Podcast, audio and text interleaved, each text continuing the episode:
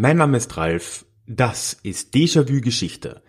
Und in der heutigen Sonderfolge gibt es ein Gespräch, das ich vor kurzem mit Alexander und Alexa vom Podcast Hoaxilla geführt habe. Viel Spaß!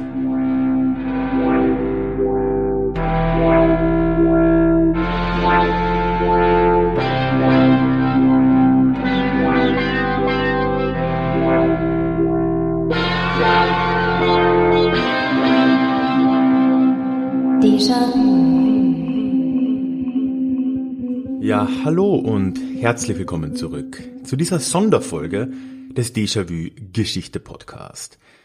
Mein Name ist Ralf und hier in diesem Podcast geht es normalerweise alle zwei Wochen in die Geschichte und ich erzähle dort eine Episode aus der Vergangenheit mit Blick auf das Hier und Jetzt, was wir für heute davon mitnehmen können und wo nötig mit einer Portion Augenzwinkern. Heute wie jetzt schon mehrfach gesagt, ist es aber eine Sonderfolge. Ich erscheine ja üblicherweise alle zwei Wochen am Montag. Heute ist der Montag dazwischen. Aber du hast es vielleicht schon mitbekommen, es läuft aktuell eine Crowdfunding-Kampagne für mein neues Buch Populismus leicht gemacht. Ich erzähle da in der Folge und auch am Schluss nochmal ein bisschen mehr dazu. Aber ganz kurz, ich wurde da dankenswerterweise auch von einigen befreundeten Podcastern zum Gespräch eingeladen auf deren Podcast und ich dachte mir, es wäre doch schade drum, das nicht auch hier nochmal unterzubringen, einfach weil das sehr spannende Gespräche waren. Das heißt, in der heutigen Sonderfolge mache ich genau das und du wirst jetzt ein Gespräch zu hören bekommen, das ich mit Alexander und Alexa vom Hoaxilla Podcast geführt habe.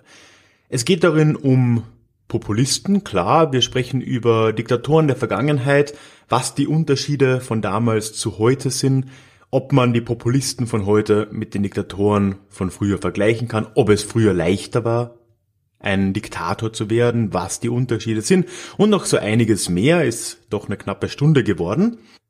Ja, und ich wünsche dir dabei ganz viel Spaß.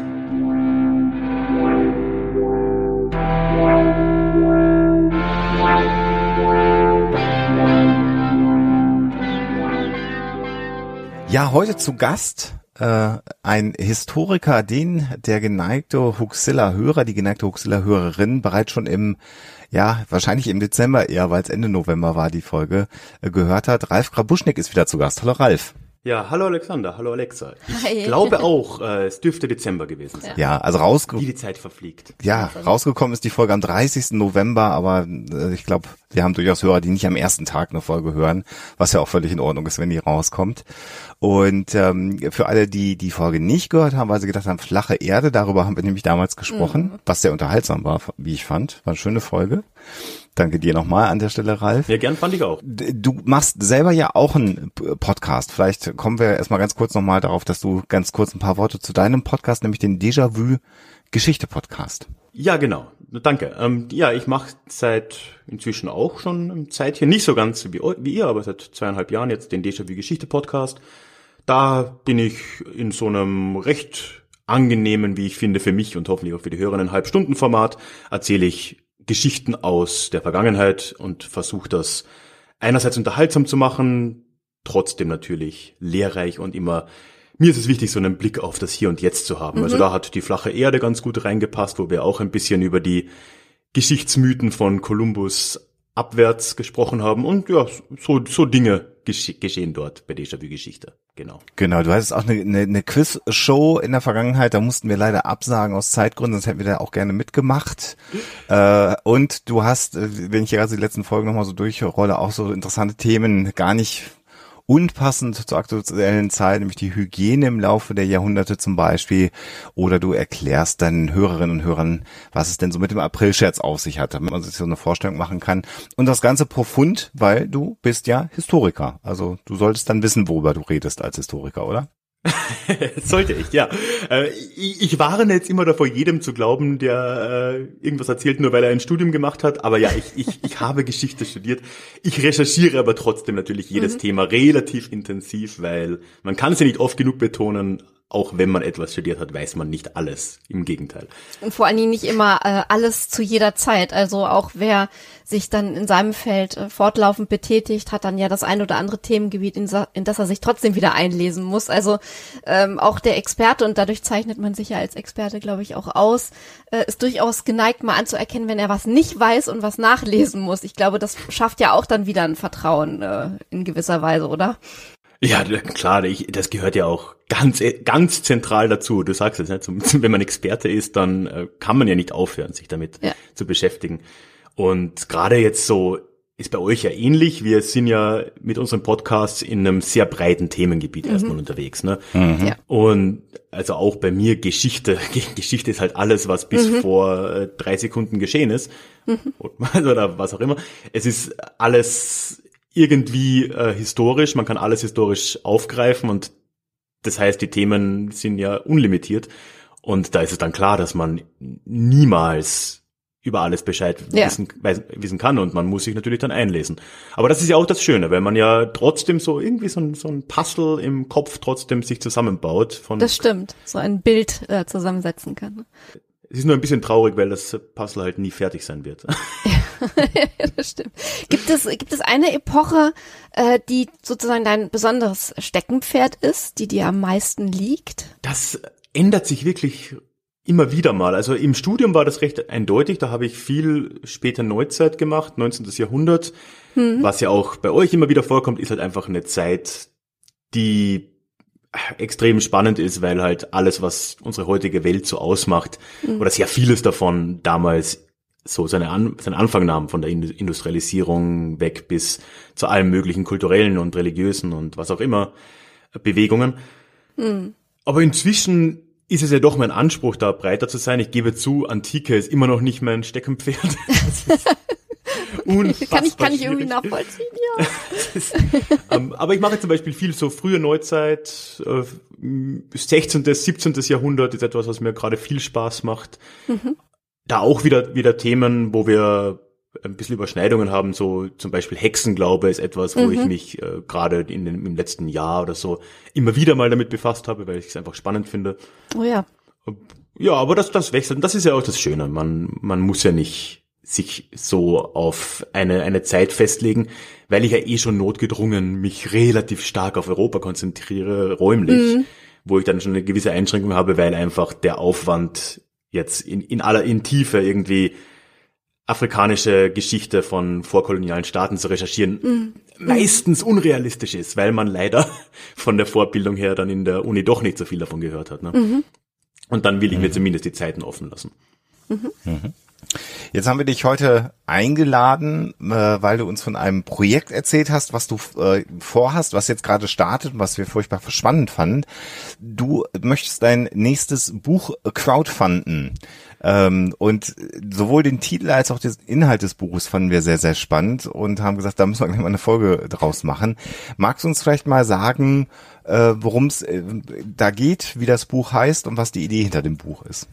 Ja, klar. Also eingeladen ist schon mal stark. Ich äh, habe mich, ich fühle mich fast, als hätte ich mich selbst eingeladen. Aber es ist umso schöner, dass ihr ja gesagt habt. Ja, genau. Ich mache mein erstes Crowdfunding. Habt ihr ja auch mal, glaube ich, Erfahrungen damit gemacht, ne? Mhm.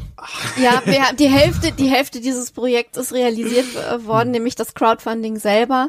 An dem Buch, das ist wirklich, äh, ja, ja, ja muss ich sagen, so der, der, der große äh, Knackpunkt äh, sitzen wir im Prinzip seit Jahren, weil wir da mit drei Autoren äh, dran arbeiten, der Sebastian Bartoschek, Alexander und ich. Und äh, wir echt so das Gefühl haben, da ist auch beruflich so viel dazwischen gekommen und wir haben uns da so viel vorgenommen mit diesem berühmten Neuschwabenlandbuch. Mm. Also das äh, tut mir echt wahnsinnig leid, weil das wird aber kommen. Nachgefragt. ja, also wir sagen dann immer, es wird kommen, ähm, aber es äh, wird wahrscheinlich noch eine gewisse Zeit in Anspruch. ja, genau. Bei, bei mir ist es jetzt auch irgendwie halt so gekommen. Ich habe mein erstes Buch, mein erstes Volllängebuch, wenn man so sagen will, vor zwei Jahren veröffentlicht, damals, also Endstation Brexit hieß das, ein mhm. Buch über englische, europäische Geschichte. Und das war mit Verlag damals und jetzt habe ich schon länger eben an diesem neuen Buch geschrieben und will das jetzt äh, per Crowdfunding dann selbst herausbringen. Mhm. Das Buch heißt oder wird heißen Populismus leicht gemacht Und äh, wie der Titel vielleicht schon verrät, ist es so eine sarkastisch, aber doch gleichzeitig irgendwie warnende Handlungsanleitung ja. für den Diktator von morgen. So ist ungefähr das äh, in, in, in aller Kürze zusammengefasst, worum es im Buch geht. Und ich schaue mir dort einerseits vom Blick, wie vorhin schon gesagt, ne, vom Hier und Jetzt aus unsere aktuelle, immer noch äh, andauernde populistische Welle an und ja, versuche einige der Tipps und Tricks zu sehen, die, die diese Populisten heute verwenden, die direkt aus dem Handbuch der Diktatoren der Geschichte kommen.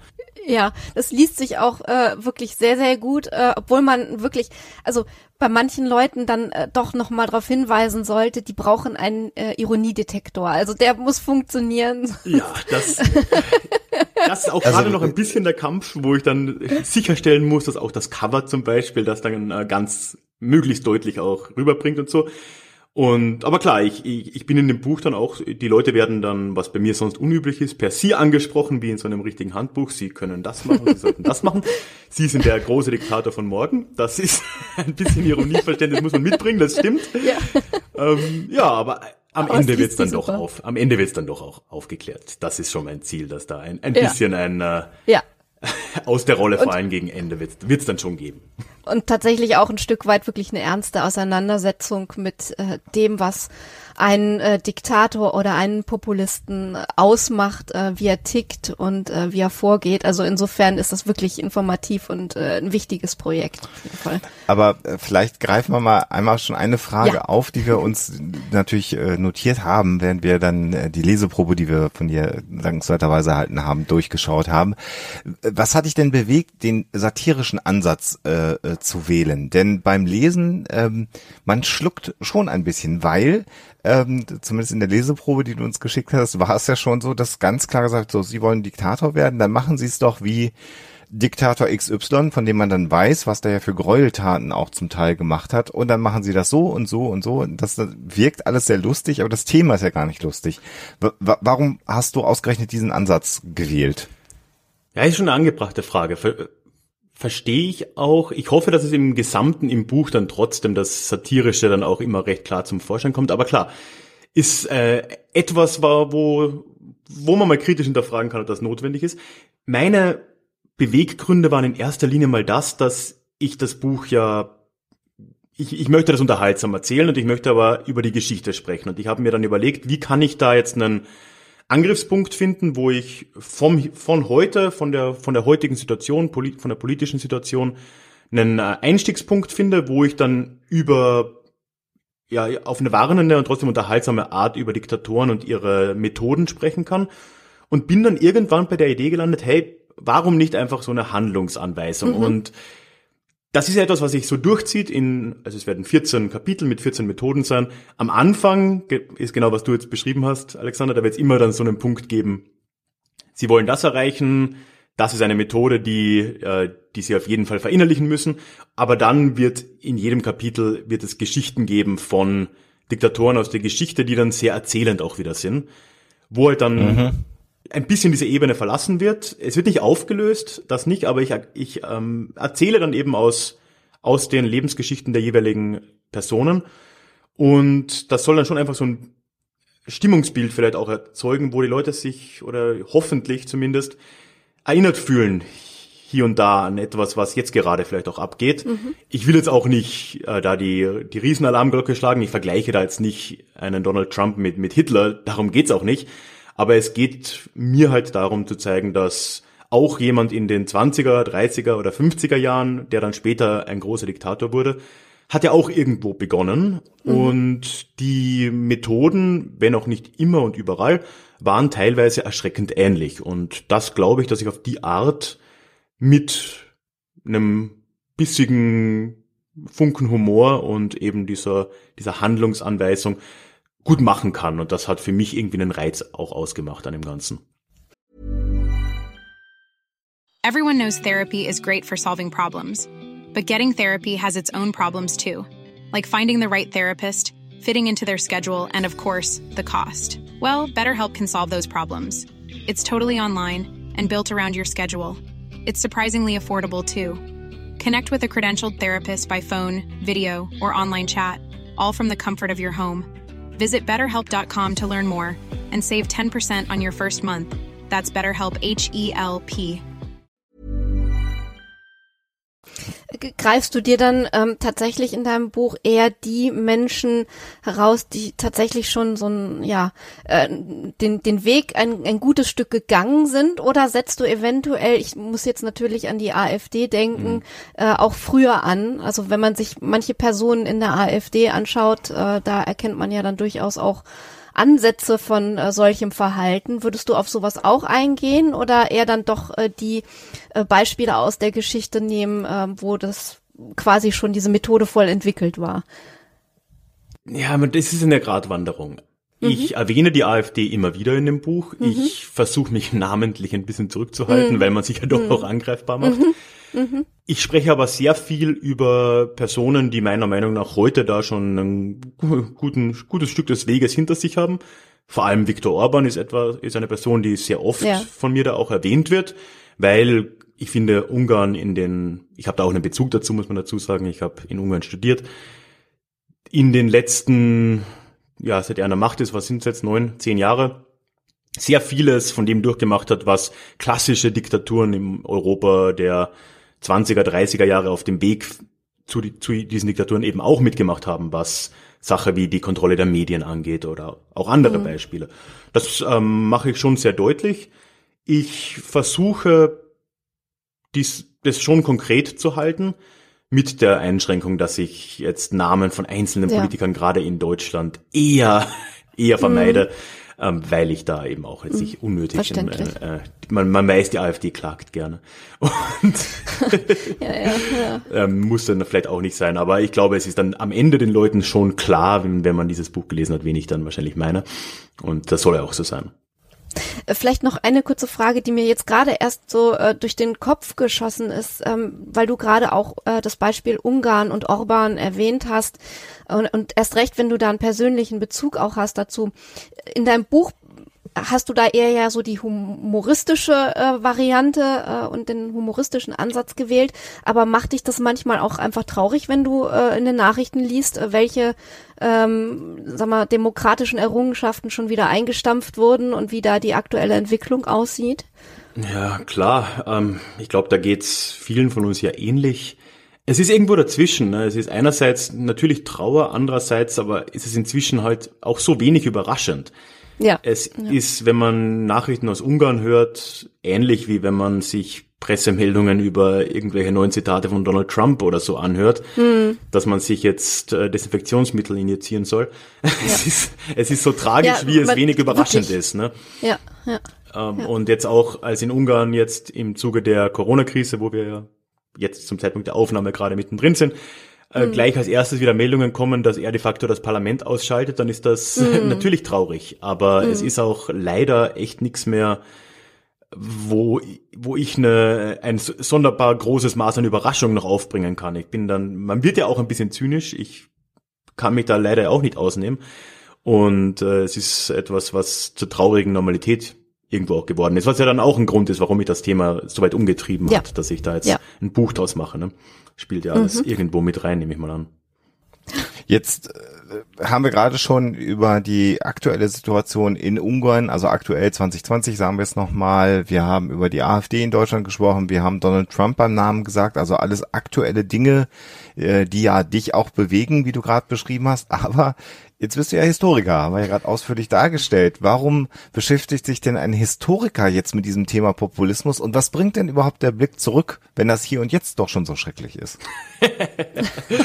das ist die Antwort, die ich gefühlt immer gebe, wenn irgendjemand nach dem Sinn von Geschichte fragt. ja. Kontext. Es ist immer Kontext. Und es soll uns ja auch irgendwie einen neuen, einen neuen Blick und vielleicht auch eine Lehre bieten, wobei ich da ein bisschen kritisch bin. Wir Menschen sind nicht offensichtlich nicht so gut im Lernen aus der Geschichte leider.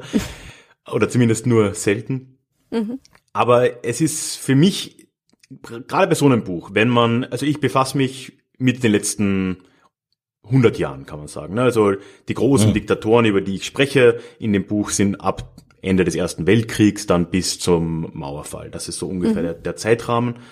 Und das ist eine Zeit, die uns heute sehr fern wirkt und trotzdem de facto ja nicht lange her ist. Die Welt war in vielerlei Hinsicht sehr ähnlich zu dem, wie sie heute ist, oder das tägliche Leben der Menschen war in vielerlei Hinsicht in den 20er Jahren nicht so anders wie heute. Und wenn man dann mal ganz konkret reingeht und mal über eben solche Methoden spricht, wie das vielleicht auch damals angefangen hat, muss es, man muss nicht immer gleich mit, mit den großen Beispielen Hitler-Stalin kommen, wenn man zum Beispiel über Miklos Horthy redet, um beim ungarischen Beispiel zu bleiben. Mhm. Der war Reichsverweser in Ungarn, ein furchtbarer Titel, de facto Diktator von 1920 bis 44.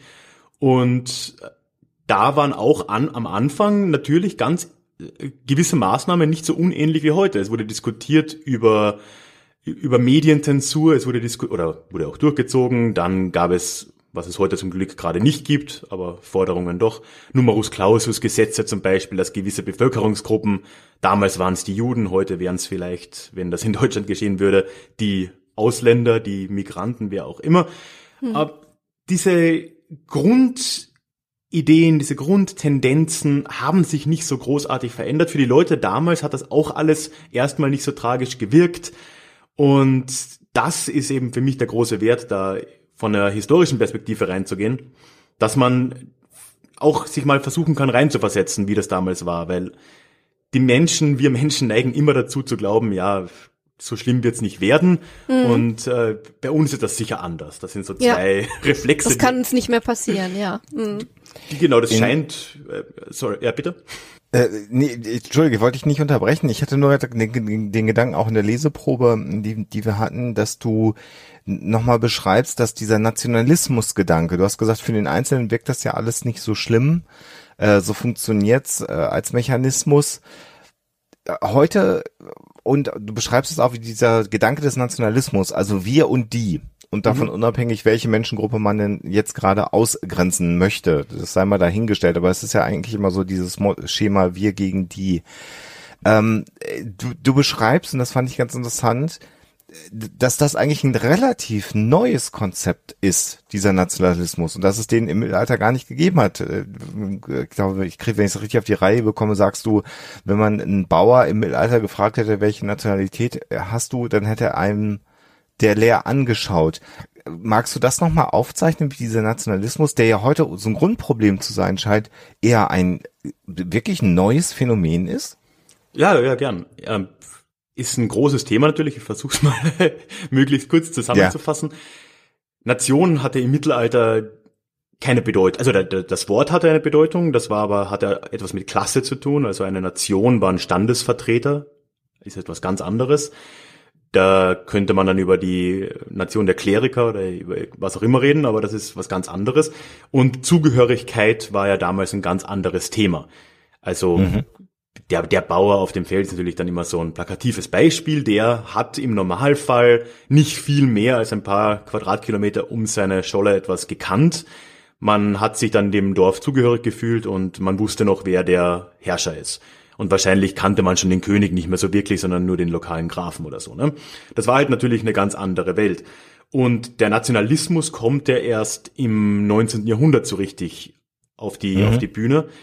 Ist kann man lang darüber diskutieren, wo das herkommt, ist ideengeschichtlich immer, immer schwer zu sagen, sowas.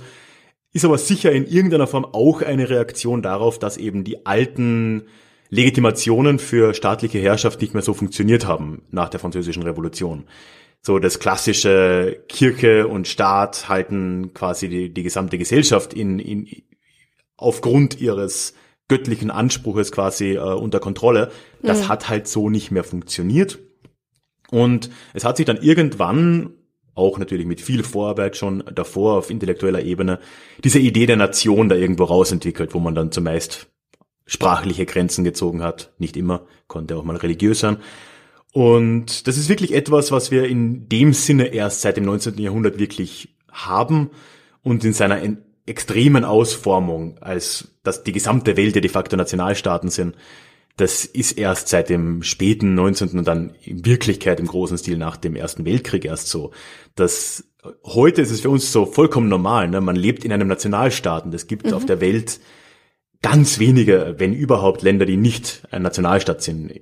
Bei Indien könnte man drüber diskutieren, das fällt mir jetzt ein, aber de facto versteht sich fast jedes Land als Nationalstaat und das hat natürlich unfassbar viele Probleme, weil man dann immer auch eben, was du gesagt hast, Alexander, wir und die anderen hat ja. automatisch. Ne?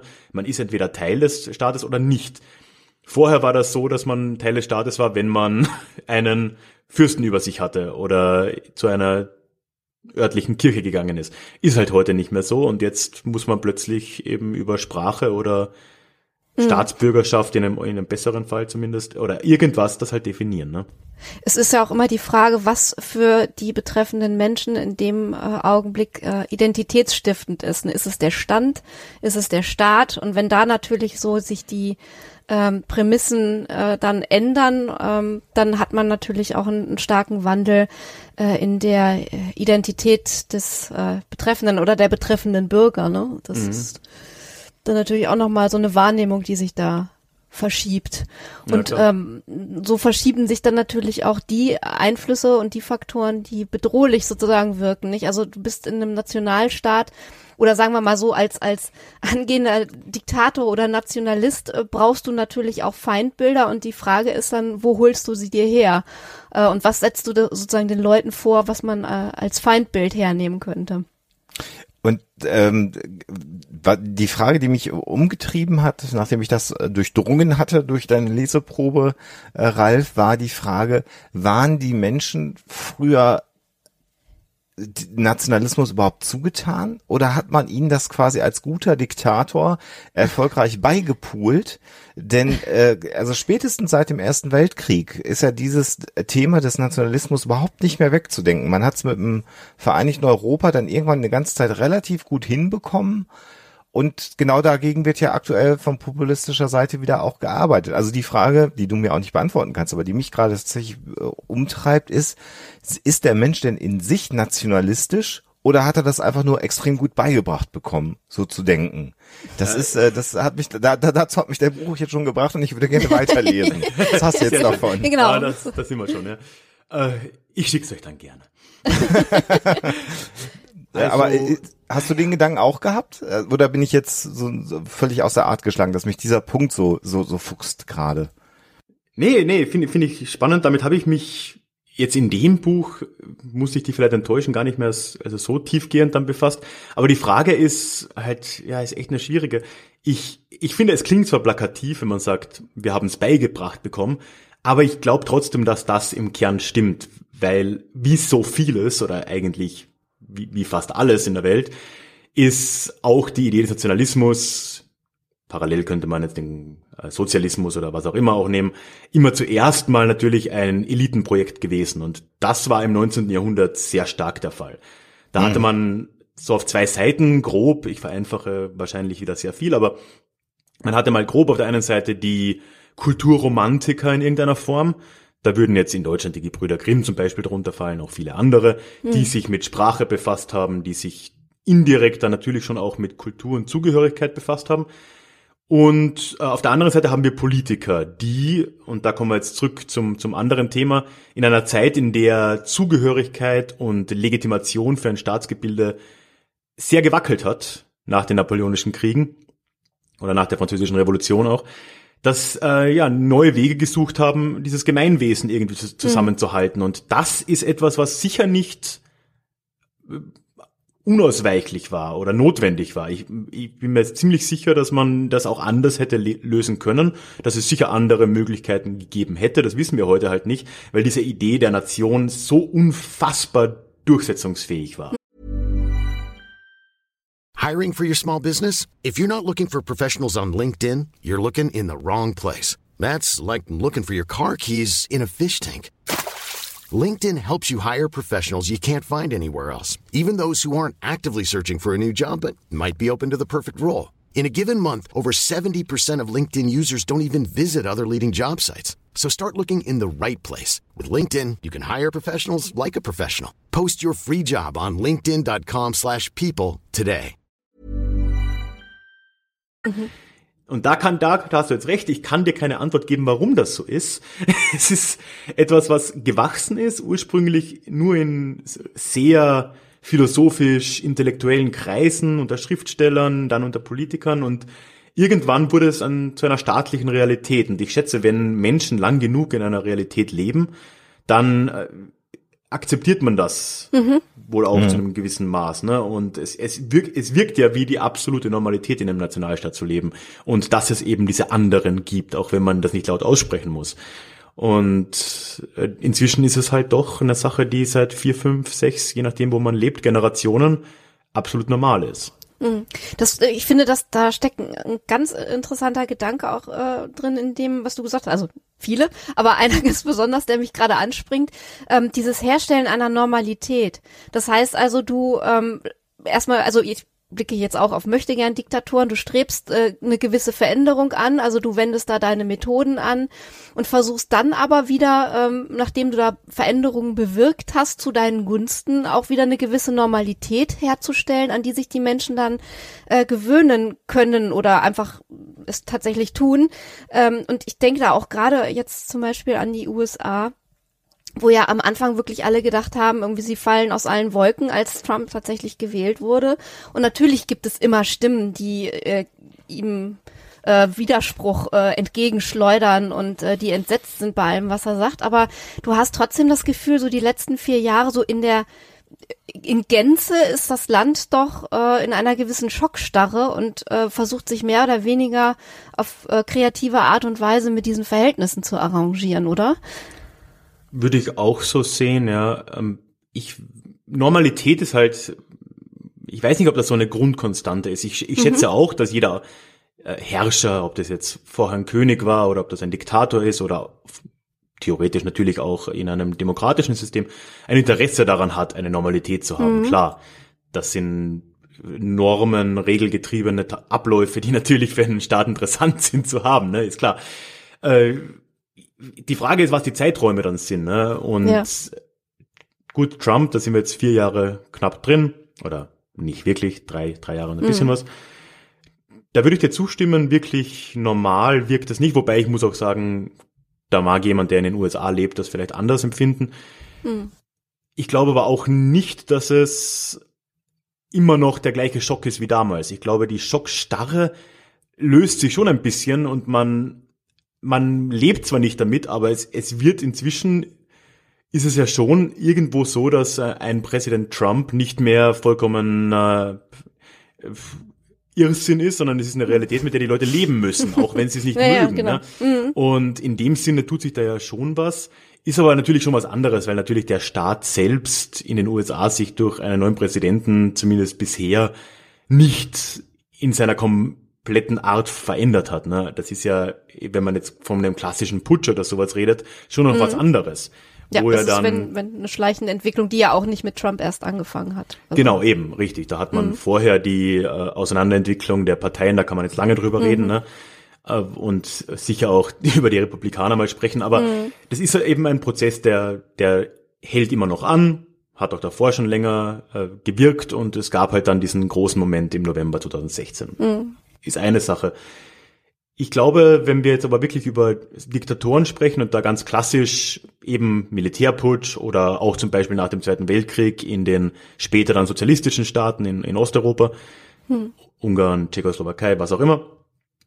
Dort waren, haben wir ja wirklich eine Phase, wo dann auch die jeweiligen neuen Machthaber, die jetzt da dann plötzlich auftauchen, ein aktives Interesse daran haben, eine neue Normalität herzustellen. Und mhm das ist ja, glaube ich, dann auch das große Ziel und damit ist der, der erste Sieg schon erreicht, wenn man das mhm. schafft, wenn man, wenn man es schafft, nicht mehr als die Ausnahme zu wirken, sondern als die ja. Normalität.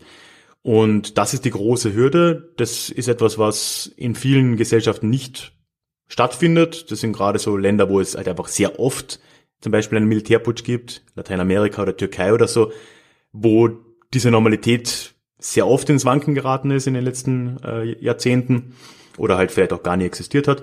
Anderswo wiederum äh, hat sich sowas halt auch durchgesetzt. Da ist jetzt Nazi-Deutschland ein, ein, ein gutes Beispiel, wo 1933 das ja immer noch mehr oder weniger ein demokratischer Staat war, dann de facto nicht ganz über Nacht, aber sehr schnell nicht mehr. Und mhm. diese Normalität hat niemanden großartig gestört, diese neue. Ne? Mhm. Und das ist der größte Sieg, den man als frischer Herrscher, Diktator für sich gewinnen kann, klar. Vielleicht will ich ganz kurz einschieben, bevor das dann hier äh, ausführlich kommentiert wird und äh, mir noch auch zum Vorwurf gemacht werden, dass ich das als Psychologe nicht wüsste. Natürlich haben wir hier ganz klassische sozialpsychologische Phänomene, die hier natürlich auch greifen. Ähm, das Wir- und Die-Gefühl kann man, wenn man dann jetzt sogar sogar noch in die Evolutionspsychologie hineingehen möchte, da bin ich nur bedingt ein Freund von, aber gewisse Aspekte sind da ganz interessant. Hast du ja schon bei Stammesgruppen auch gehabt natürlich. Da gab es Wir und Die und da ging es darum, wer hat das Essen und wenn die das Essen hatten und wir nicht. Ähm, dann waren das zwar auch Menschen, die in einer ähnlichen Scholle gelebt haben, aber wenn ich das Essen haben wollte, war ich denen jetzt nicht mehr so freundlich ähm, gesonnen. Also mhm. natürlich gibt's diese sozialpsychologische In-Group, Out-Group-Differenzierung immer schon und man fühlte sich mit Menschen, die einem ähnlicher sind, immer mehr verbunden als mit Menschen, die äh, wo man größere Unterschiede wahrgenommen hat. Aber das funktioniert ja eben auch nur bedingt und gerade so ein Gefüge Staat oder Nation, so wie wir es heute verstehen, du hast es ja ausgeschrieben, ist halt sehr, sehr abstrakt. Und dass das offensichtlich in diesen, in diesen In-Group, Out-Group äh, Aspekt mit hineinspielen kann, finde ich halt auch interessant, mhm. weil ich kann mich ja eigentlich gar nicht mit einem, also ich könnte es nicht, natürlich können das Menschen, aber mit einem Land verbunden fühlen, äh, und dann suche ich mir aber trotzdem wieder aus, wer in dem Land jetzt äh, mir entspricht und nicht. Also das, da kommen wir schon an die Grenzen von Populisten auch dran. Äh, ja, ja, absolut. Das ist ja, ja genau das Problem. Also ich wollte es nur einmal angesprochen haben, weil sonst kommentiert wieder jemand sagt, warum weißt du das nicht? Weiß also ich schon. Sorry. Ja. Äh, aber trotzdem ist es eben faszinierend, dass es auf diesem, auf diesem Niveau, auf dieser Größenordnung so gut funktioniert scheinbar aktuell. Ja klar, weil die Idee, wenn du jetzt auf Stammesgesellschaften zurückgehst, stimmt das sicherlich, aber es skaliert ja furchtbar schlecht. Ja, ja genau. Das ist ja die große, ich glaube, es ist ein Zitat von Benedict Anderson, was man sowieso mal empfehlen kann, ist jetzt nicht das Thema unbedingt, Diktatoren, aber wenn man sich mit Nationalismus beschäftigen will, uh, Imagined Communities, gibt's glaube ich auch auf Deutsch, ist ein sehr gutes Buch von einem, ähm, weiß gar nicht, ob er Historiker war oder Sozialwissenschaftler. Und er hat eben auch gesagt, die Absurdität dieser Zugehörigkeit in, in einer modernen Nation ist ja die, dass man sich einer Gruppe zugehörig fühlt, von denen man die absolute Mehrheit, 99,999 Prozent, niemals treffen wird. Mhm, ja. Genau. Und das ist es eben, was, was es unterscheidet von einer viel kleineren Gruppe. Und da fällt dann diese ganz einfache Erklärung, ja, so sind die Menschen halt ein bisschen zusammen, ohne jetzt psychologisieren zu wollen. Ich habe ja, ja. Ich hätte wirklich keine Ahnung. Aber es ist für mich schon offensichtlich, dass die Erklärung dann zu kurz greift. Ne? Ja. Oder man muss als Diktator ein bisschen nachhelfen. Ja, oder man muss halt ein bisschen nachhelfen. Und da kommen dann eben so Feindbilder rein, die genauso kollektivierend sind wie die, wie die Nation. Ne? Ja. Die Ausländer, die Muslime, die Juden, wer auch immer. Ne? Und dann plötzlich hat man da zwei ganz abstrakte Gruppen und das kann man den Leuten trotzdem erzählen, wenn man schon so lange über das abstrakte Wir gesprochen hat, dass auch das abstrakte die anderen kein Problem mehr darzustellen mhm. scheint, sich vorzustellen. Ne? Und das ist ja, wo dann da die große Gefahr kommt. Und das ist die Grundlage der allermeisten Diktaturen. Mhm. Ähm, du hast äh, in dem Teil, den wir freundlicherweise schon äh, anlesen durften, deines äh, geplanten Buches, davon gesprochen, dass äh, solche Diktatoren, äh, Populisten dann auf ihrem Weg zum äh, zur Macht auch anfangen, Geschichte zu konstruieren. Das finde ich eigentlich auch nochmal. Also natürlich, bitte, äh, liebe Hörer da draußen, unterstützt das Buch und lest es dann, aber vielleicht um das schon mal ein bisschen anzuteasern, weil ich das auch wahnsinnig spannend finde als Punkt, ähm, sozusagen sich die äh, Geschichte zunutze zu machen und sie äh, zu eigenen Gunsten umzuformen oder zu, nachzukonstruieren oder nachzubessern, fand ich ganz interessant. Ja, das spielt ja in ganz viele dieser Sachen rein, die wir jetzt schon äh, besprochen haben. Ne? Mhm. Die Geschichte einerseits bezieht man sich da natürlich auf ganz klassische nationalistische Motive. Das ist etwas, was, was da ganz häufig ist, wo man halt Elemente hernimmt, ob das ein Nationsmythos ist oder, oder irgendwelche Nationalhelden oder solche Dinge und versucht die zu vereinnahmen für sein, für das, für das eigene mhm. Regime, ne? Was oft jetzt vielleicht nicht ganz so offensichtlich ist. So ein mhm. ganz äh, gutes Beispiel dafür ist vielleicht etwas weniger bekannt, aber umso Umso interessanter ist Enver Hoxha, der Diktator Albaniens nach dem Zweiten Weltkrieg, der ein mit Nordkorea in vielerlei Hinsicht vergleichbares Regime aufgezogen hat, mhm. sagen wir es mal so, die äh, härteste Diktatur Europas. Und der hat es trotzdem dann von Anbeginn für wichtig erachtet, den großen Nationalhelden Albaniens, äh, Skanderbeg, der aus dem, ich glaube, 15. Jahrhundert stammt und damals gegen die Osmanen gekämpft hat, also ein klassisch nationalistisches Motiv eigentlich, mhm. Umzumünzen für die kommunistische Sache. Solche Dinge sind wichtig, weil man versucht damit eben, ja, da kommen wir jetzt ins andere Thema rein, Normalität herzustellen. Mhm. Damit suggeriert man, es ist ja nicht alles radikal anders. Wir sind immer noch das gleiche Staatsgebilde. Mhm und nur halt jetzt in Rot oder was auch immer. Ne? Mhm. Und äh, da ist die Geschichte äh, enorm wichtig, weil es Normalität, Kontinuität, mhm. Nationalismus, ganz viele der Punkte, die halt für ein ja, ruhiges Volk wichtig sind, ja, werden ja, da, werden dadurch äh, ja leichter gemacht. Ne? Und natürlich, das geht noch viel weiter. Ne? Auch die Feindbilder kann man natürlich historisch super legitimieren, wenn man über die Erbfeinde spricht. Ne? Mhm, Ob das jetzt in, ob man in Deutschland jetzt zu, zum Glück nicht mehr, aber lange ja. hat man nur das Wort Frankreich sagen müssen ja. und jeder wusste, was abgeht. Ja. Ähm, am Balkan ist das noch immer sehr äh, präsent zum Beispiel mhm. und äh, ja, da bietet sich die Geschichte für so einen Alleinherrscher schon natürlich sehr stark an und das ist etwas, was ich an der Geschichte zwar sehr schätze und liebe, dass man sie von sehr vielen verschiedenen Winkeln betrachten kann und sehr unterschiedlich auch äh, bewerten kann. Hm. Aber natürlich äh, öffnet es auch für Leute, die eben ein gewisses Bild des Staates präsentieren wollen, Möglichkeiten da die Geschichte auch zu verfälschen, weil ja. man findet immer eine Möglichkeit, das, das so und so äh, darzustellen. Genau, Geschichte verfälschen oder relativieren, dafür haben wir hier in Deutschland ja auch so ein paar Beispiele aus der jüngsten Zeit.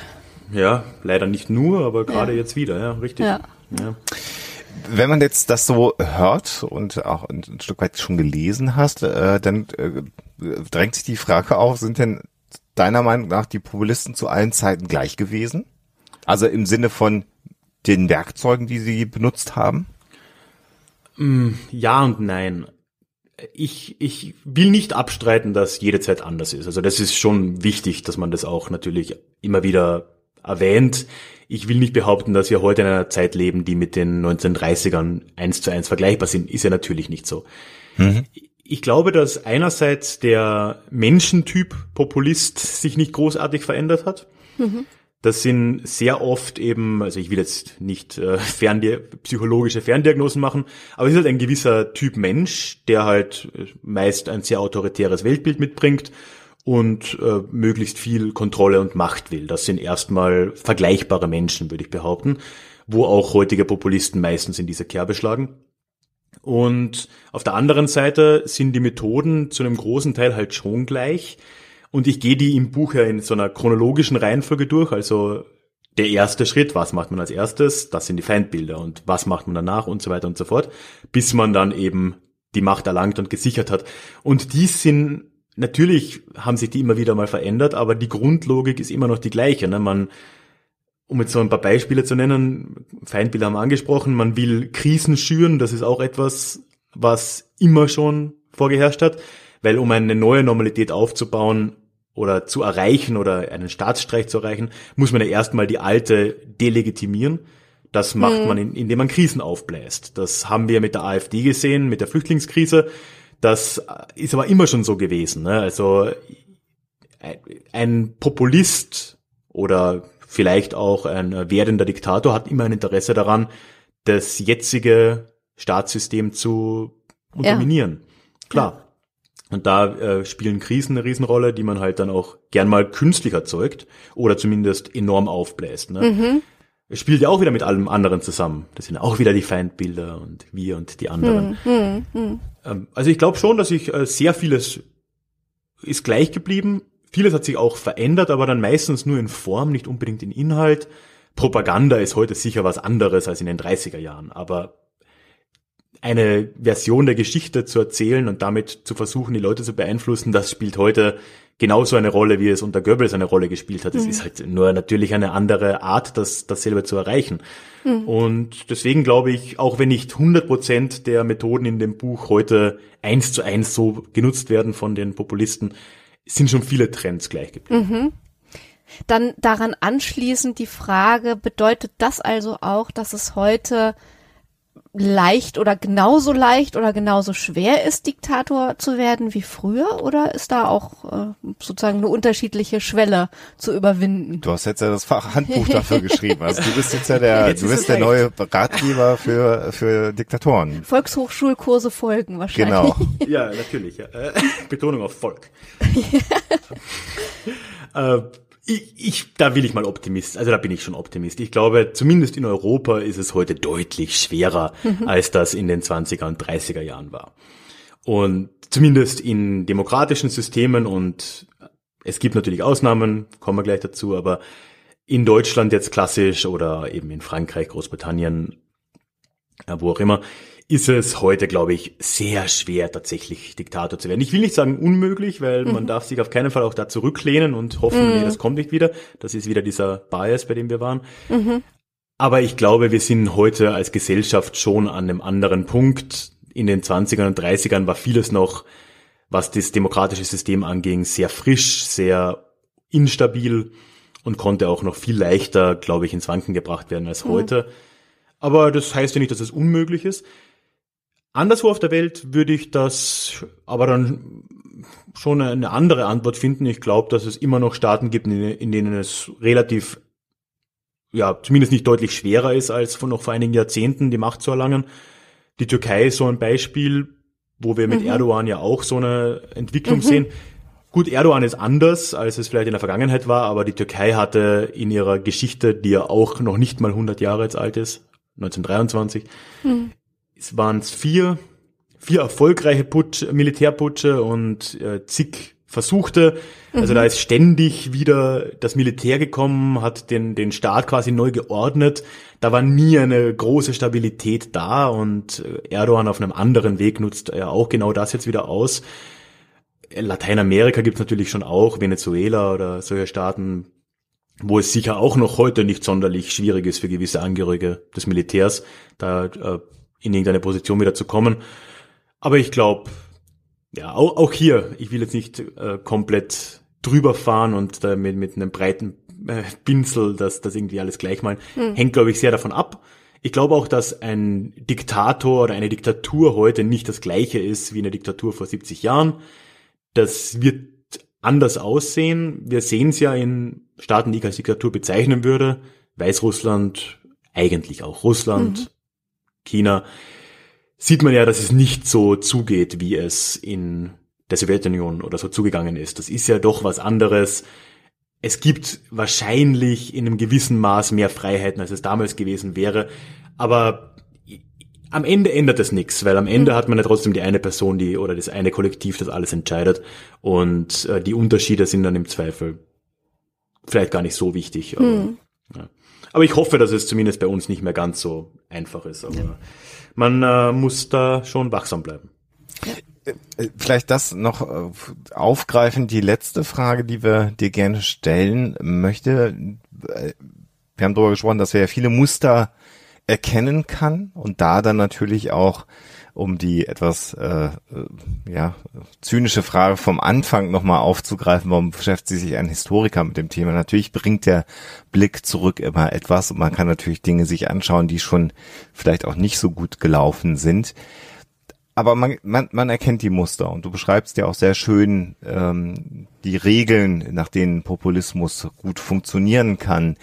Warum äh, besteht trotzdem immer eine gute Option darauf, dass die erfolgreich sich wiederholen lassen. Also gerade ein Land, wenn wir auf die Vereinigten Staaten jetzt nochmal schauen, was ja als, als leuchtendes Beispiel für Demokratie äh, über, über ja, Jahrhunderte, würde ich jetzt fast sagen, gegolten hat, verfällt zunehmend dem Populismus und da muss man ja sagen, es ist nicht, nicht jeder Bürger in dem Land, aber das System selber äh, neigt sich ja weniger der Demokratie mehr zu als diesem populistischen System. Ähm, was ist dein Blick? Warum kann das überhaupt gelingen? Man würde doch sagen, je länger man Erfahrung mit urdemokratischen Verfahren hat, desto weniger Chance hat der Populismus und irgendwie mhm. gefühlt hat man den Eindruck, nee, eigentlich ist es genau umgedreht. Ja, das sind jetzt Ah, viele Fragen auf einmal. Ja. Vielleicht fange ich mal kurz mit dem, mit dem Lernen aus der Geschichte an. Ich glaube, das ist halt für mich so ein, ist ein großes Mysterium, auch irgendwo traurig. Aber es ist tatsächlich ja so, dass erfahrungsgemäß wir nicht allzu gut sind mit dem äh, im Lernen aus der Geschichte. Das ist etwas, wo ich der Hoffnung und Meinung bin, dass zumindest in Bezug auf den Zweiten Weltkrieg das in Deutschland recht gut funktioniert hat, wenn auch nicht in allen Schichten mhm. äh, das angekommen ist, wie wir leider immer wieder mhm. feststellen. Aber es gibt ganz viele Punkte, wo ja sich Trends wiederholen, die wo wir es besser wissen müssten. Ne? Also äh, klassisches Beispiel wären jetzt so neokoloniale Wirtschaftssysteme, die sich mhm. Globalisierung auftun. Äh, gibt's ja, kann man ja endlos äh, Beispiele mhm. finden, wo man dann schon der Meinung ist, dass als äh, Westeuropäer oder auch als Nordamerikaner man äh, da eigentlich schon Erfahrungen mitbringt und vielleicht das ein oder andere anders machen sollte. Warum das so ist, weiß ich nicht. Ich glaube, ganz wichtig ist da wieder dieser Bias, den ich jetzt ein paar Mal angesprochen habe, dass es halt immer, und da bin ich mitschuldig, ich weiß nicht, Alexander, ob es da eine psychologische Erklärung gibt, wahrscheinlich gibt es einen Ansatz, dass man halt immer glaubt, dass es anders kommen wird. Wir sind anders, man, es ist nicht so, wie es früher mal war, es, es wird auch nicht so schlimm werden. Und das ist, finde ich halt sehr menschlich. Ich ich kenne es von mir selbst auch, auch jetzt wieder so in, äh, um ein bisschen äh, topical zu sein und über die Corona-Krise zu reden. Da war ich auch so, als das im Februar langsam kam, ach mei, äh, so schlimm wird es ja nicht werden. Wir auch und, äh, übrigens. Ja, mhm. Weil ja der eigene Erfahrungsschatz dann auch suggeriert, dass es wahrscheinlich nicht so schlimm werden wird, aber mhm. der eigene Erfahrungsschatz ist halt erstens limitiert, je nachdem wie alt man ist und zweitens dann halt auch äh, sehr gefiltert, je nachdem, was man gelernt hat und was man davon für sich als wichtig empfunden hat. Mhm. Und da glaube ich, um jetzt auf die USA zu kommen, ja, klar, die haben seit inzwischen über 200, bei 250 Jahren ein demokratisches System, aber ja, das heißt halt nicht, dass die populistische Option nicht trotzdem ziehen kann. Gerade vielleicht auch deswegen, weil ja sich niemand daran erinnern kann, dass es gewisse ja. Freiheiten nicht gegeben hat. Das mhm. mag sicher reinspielen. Und andererseits, dass man halt auch glaubt, ja, wie schlimm soll es denn schon werden? Ne, also es gab ja gerade anfangs, ich weiß nicht, ob das immer noch so ist, sehr viel Trump-Wähler, die ja nur dem System eins auswischen wollten. Mhm. Ob die jetzt alle Trump-Anhänger wurden oder nicht, mag ich nicht äh, äh beurteilen. Mhm. Äh, da ist, das spielt das sicher auch mit rein, wo man sich denkt, ja, jetzt zeige ich es denen mal, wie schlimm soll es schon, soll es denn schon werden, ne? Und ja, ich glaube, da ist kein Staat davor gefeit. Und äh, in, in dem Sinne ist es auch, wenn wir jetzt wieder über Ungarn zum Beispiel sprechen, ne, das ist ein Land, wo wir nicht weit zurückgehen müssen in unserer Lebzeit war das noch äh, mhm. ein, ein, ein, eine kommunistische Einparteiendiktatur mhm. und trotzdem kann da jemand wie Viktor Orban kommen und die, die Demokratie de facto wieder abschaffen. Mhm. mhm. Gut, mhm. vielleicht liegt es daran, dass die Demokratie nur 30 Jahre alt war oder es liegt daran, dass äh, sich Leute vielleicht doch wieder mehr Sicherheit zurückwünschen oder an was ganz anderem. Das weiß ich nicht. Aber leider bewahrt uns das Wissen über die Geschichte sehr selten davor, die gleichen Fehler wiederzumachen. Mhm. Ähm, was gerade für einen Historiker dann natürlich ein bisschen ernüchternd ist, aber vielleicht ist es ja. auch deswegen umso wichtiger, solche Bücher dann zu schreiben oder halt darüber zu sprechen, wie jetzt bei euch, um ja den Leuten Kontext zu geben und ganz wichtig eben auch den den hörenden Lesenden zu, zu, zu zeigen, dass die Leute vor 100 Jahren genau gleich gedacht haben wie mhm. wir. Mhm. Ja. Äh, mhm. Da haben die Leute auch gedacht, ach, so schlimm wird's ja nicht werden. Ach, was soll denn sein? Wir, wir sind anders. Und oft war es dann auch nicht so schlimm und äh, oft war es sehr schlimm. Ne? Und ja. das, ja, Genau, und, und vielleicht nochmal als Hinweis, das haben wir auch schon in vielen Sendungen zu unterschiedlichen Themen gesagt, äh, früher waren die Menschen nicht dümmer als heute, also so Richtig. ganz kollektiv. Ne? Das waren halt genauso kluge und teilweise intellektuelle Menschen, wie wir heute sie in der Gesellschaft haben. Und insofern ähm, sollte man nicht einfach in die Geschichte gucken und sagen, ja, aber damals, ne? Damals haben die ja auch noch die Erde für eine Scheibe gehalten, so nach dem Motto. Ja, ja eine Folge zu So, genau. genau, genau. Ja, genau. Ralf, vielen Dank für diesen Einblick in dieses hochspannende Thema. Äh, hat uns mal wieder Freude gemacht, ja. mit dir äh, zu sprechen. Jetzt müssen wir natürlich, ähm, so ist das auch inzwischen bei uns im Podcast geworden, von nix kommt ja nix, ähm, das große Werbeschild mal einblenden und du musst jetzt mal unseren Hörerinnen und Hörern erklären, wie sie denn dich dabei unterstützen können, ähm, dass dieses Buch, über das wir jetzt ja geredet haben, was ich gerne lesen ja, möchte, äh, denn dann auch erscheint. Also wo kann man dich unterstützen? Wie lange kann man dich unterstützen? Vielleicht sagst du da noch ein paar Worte zu. Ja, gern. Äh, hier jetzt dann die Werbemusik einblenden. genau. ja, wir haben es ja anfangs schon gesagt, das Buch wird per Crowdfunding finanziert. Das ist jetzt in erster Linie das Lektorat, was da ein großer Block ist. Aber das bedeutet im Prinzip, dass man das Buch vorbestellen kann, und zwar auf Start Next. Das ist so eine Crowdfunding-Plattform, die größte in Deutschland. Das Ganze startet am 4. Mai, Montag, den 4. Mai. Und man genau, kann dort um. Kommt die Folge auch raus an dem Datum. Insofern könnt ihr quasi, ah, ja. wir werden es natürlich verlinken, direkt, während ihr die Folge hört, da schon mal hinsurfen, dass man noch so als Hinweis. Genau, ja, also oder auf Start Next nach Populismus leicht gemacht suchen, da, da findet man das. Genau, und ich will das jetzt, das ist nicht so eine Sache, wo man einfach mal Geld hergibt und äh, ja, um nett zu sein, sondern man kann eben ganz konkret das Buch vorbestellen. Das wird 22 Euro kosten, das Ganze druck ich dann oder lass ich drucken. Ich werde dann jedes dieser Bücher auch zu Hause hier dann persönlich widmen an alle, die, die mich da unterstützt haben. Und das Buch erscheint noch im Juli, also vor dem Sommer. Das ist zumindest der Plan. Mhm. Ich bin zuversichtlich. Das Buch ist ja bis aufs Lektorat tatsächlich fertig. Und genau, vom 4. Mai bis zum 24. Mai läuft diese Aktion auf Start Next und für 22 Euro kann man sich das sichern. Es wird noch zusätzlich, ist am Podcast vielleicht interessant zu erwähnen, auch irgendwann ein Hörbuch dazu geben. Und auch da gibt es die Möglichkeit, wenn wir das Ziel etwas überschießen auf, auf Start Next, werde ich eventuell sogar die Möglichkeit haben, in einem echten Produktionstonstudio ein Hörbuch aufzunehmen. Super, ja. Äh, das ist noch so ein Zusatz, ja, Zusatzanreiz vielleicht für die Leute, die das lieber gesprochen haben wollen, die, äh, weiß nicht, sich im österreichischen äh, Akzent was erklären lassen wollen. Ansonsten, ansonsten, ja genau, wie läuft das dann jetzt ab dem 4. Mai auf Start Next?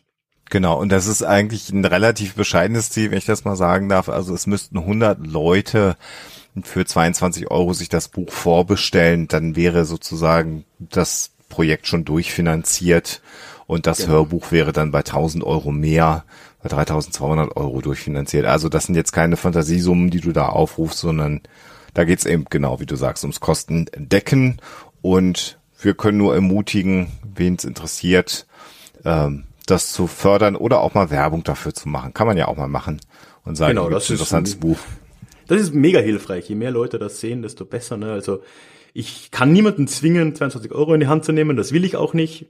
Wen es interessiert, freue ich mich natürlich riesig und sonst ist jedes Teilen mehr als willkommen. Mhm. Wunderbar. Dann äh, Werbeblock Ende, äh, Ralf. vielen, vielen Dank für dieses tolle Gespräch. Genau, vielen Dank, dass äh, du wieder bei uns zu Gast warst und ja, wir finden bestimmt mal wieder eine Gelegenheit äh, und ein Thema, äh, das wir wieder gemeinsam äh, besprechen. Ja, ja, ich hoffe auch. Ja. Und vielen Dank für die also, Einladung. Ich, ich habe jetzt allein nach diesem Gespräch schon wieder drei oder vier mögliche Ideen, äh, Ideen für weitere. Aus der Nummer kommst du nicht mehr raus. genau. Ich glaube gerade Nationalismus, da haben wir noch ein bisschen mm. Gesprächsbedarf. Kommt ja, mhm. definitiv. Vielen Dank, ja? alles Gute fürs Buch und bis demnächst. Vielen Dank. Tschüss. Tschüss.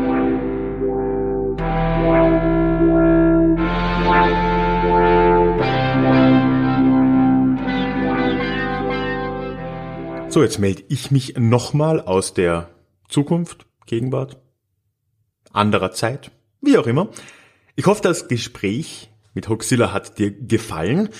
Und jetzt bleibt natürlich noch ganz kurz für mich über das Buch zu sprechen. Das Crowdfunding ist nämlich nach wie vor aktiv und zwar bis zum 25. Mai. Wir sind jetzt im Jahr 2020. Ne? Ich habe tatsächlich schon die Ziele erreicht, was großartig ist. Das heißt, das Buch wird erscheinen und es wird auch ein Hörbuch geben. Aber wenn dich das interessiert, gibt es jetzt eben und nur während dieses Crowdfundings bis 25. Mai noch die Möglichkeit, das zu unterstützen und sich eine Sonderedition zu sichern. Das gibt einerseits die Special Edition des Buches in physischer Form. Das wird ein Kapitel mehr haben als dann später im Handel, also wird ein bisschen umfassender sein und von mir persönlich gewidmet. Und auf der anderen Seite, für das Hörbuch ganz ähnlich kann man sich auch eine persönliche Widmung jetzt sichern. Das wird dann in Audioform geschehen. Das heißt, wenn du das Hörbuch jetzt vorbestellst, das dauert dann noch ein bisschen, bis ich in die Produktion komme. Wenn es dann geliefert wird, bekommst du dann eine, ja, eine Audiodatei, in der dann vor dem Hörbuch auch eine persönliche Widmung von mir enthalten sein wird. Das habe ich jetzt unfassbar kompliziert, glaube ich, dargelegt. Ja, und natürlich habe ich auch komplett vergessen jetzt zu erwähnen, dass dieses Hörbuch nicht hier mit meinem halb professionellen Podcast-Equipment aufgenommen werden wird, sondern tatsächlich in einem Tonstudio. Also das wird nochmal eine ganz besondere Sache für mich, aber ich hoffe doch auch für dich als Hörende, als Hörenden. Wie dem auch sei, beide diese Bücher Beide diese Varianten kannst du dir für 22 Euro aktuell noch auf Startnext sichern. Du findest einen Link dorthin in den Show Notes oder du kannst auch direkt auf ralfkrabuschnik.com slash populismus minus leicht minus gemacht gehen. Von dort gibt's eine Umleitung. Damit sind wir auch schon durch für heute. Eine Ankündigung noch. Es wird vor der nächsten regulären Folge, die nächste Woche rauskommt, die sich allerdings auch um das Buch drehen wird, was soll ich machen, ne? Ist, ist gerade eine intensive Zeit. Wird es aber davor noch eine zweite Sonderfolge geben. Ich will noch nicht zu viel verraten, aber ich wurde noch bei einem anderen sehr tollen Podcast eingeladen, dankenswerterweise. Und wir werden uns über Ähnlichkeiten zwischen Sektenführern und Diktatoren unterhalten. Ja, und das wird wohl wahrscheinlich diesen Freitag rauskommen. Das heißt, du kannst noch etwas erwarten. Und ich würde mich freuen, dich dort dann wiederzusehen. In unserem nächsten Déjà-vu. Tschüss.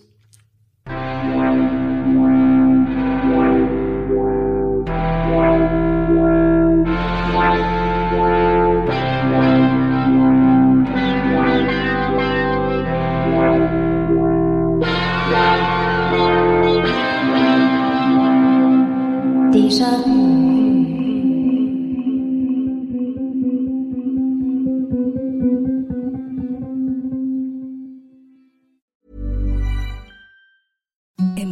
softest sheets you've ever felt. Now imagine them getting even softer over time. That's what you'll feel with Bowl and Branch's organic cotton sheets. In a recent customer survey, 96% replied that Bowl and Branch sheets get softer with every wash. Start getting your best night's sleep in these sheets that get softer and softer for years to come. Try their sheets with a 30-night guarantee. Plus, get 15% off your first order at bowlandbranch.com. Code BUTTERY. Exclusions apply. See site for details.